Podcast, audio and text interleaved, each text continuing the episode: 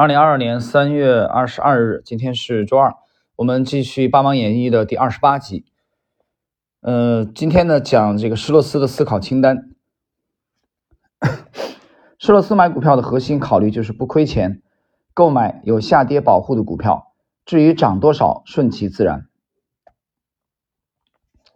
呃，我这里停顿一下啊，各位。这里边讲的很清楚啊，他说的是涨涨多少顺其自然啊，唐朝是这么写的。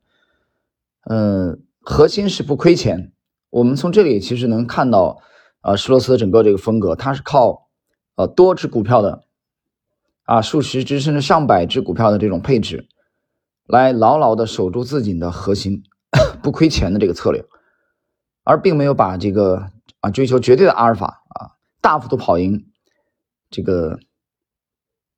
指数啊，也就是我们平时说的大牛股啊，把去挖掘大牛股作为它的策略的核心，所以这一点是和这个成长类的这种做法有很大的区别的啊，这一点大家要注意啊，施罗斯的这种风格，所以它是分散的啊，这种配置非常非常看重安全边际啊，这也就是 传统的导师格雷厄姆的这种风格。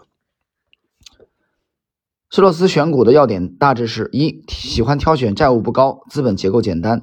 管理层持股数量比较多的公司。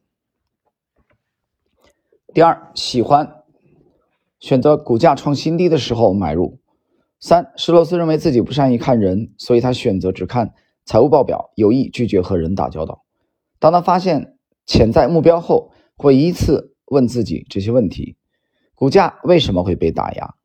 价格低于净资产吗？净资产当中包含商誉吗？过去十年股价涨幅多少？过去十年最高股价是多少？过去十年最低股价是多少？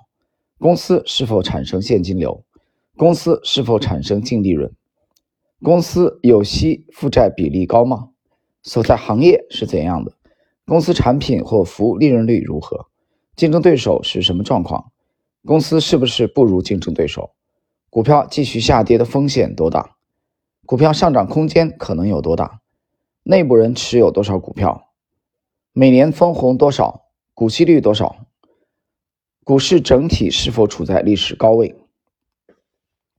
各位，今天的内容很简短啊，就是唐朝先生描写了这个施洛斯的思考清单。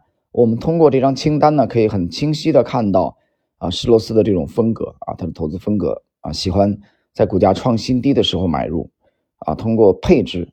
啊，通过配置数量比较多的股票的组合，啊，然后长期持有，在非常看重安全边际的情况下，啊，他不指望某一只股票能有大赚，但他通过啊这种组合的这种策略，啊，牢牢的坚守了导师格雷厄姆的这种风格啊，左侧的啊这种低估的买入，来取得比较好的投资业绩。好了，各位，我们今天的这集内容就到这里。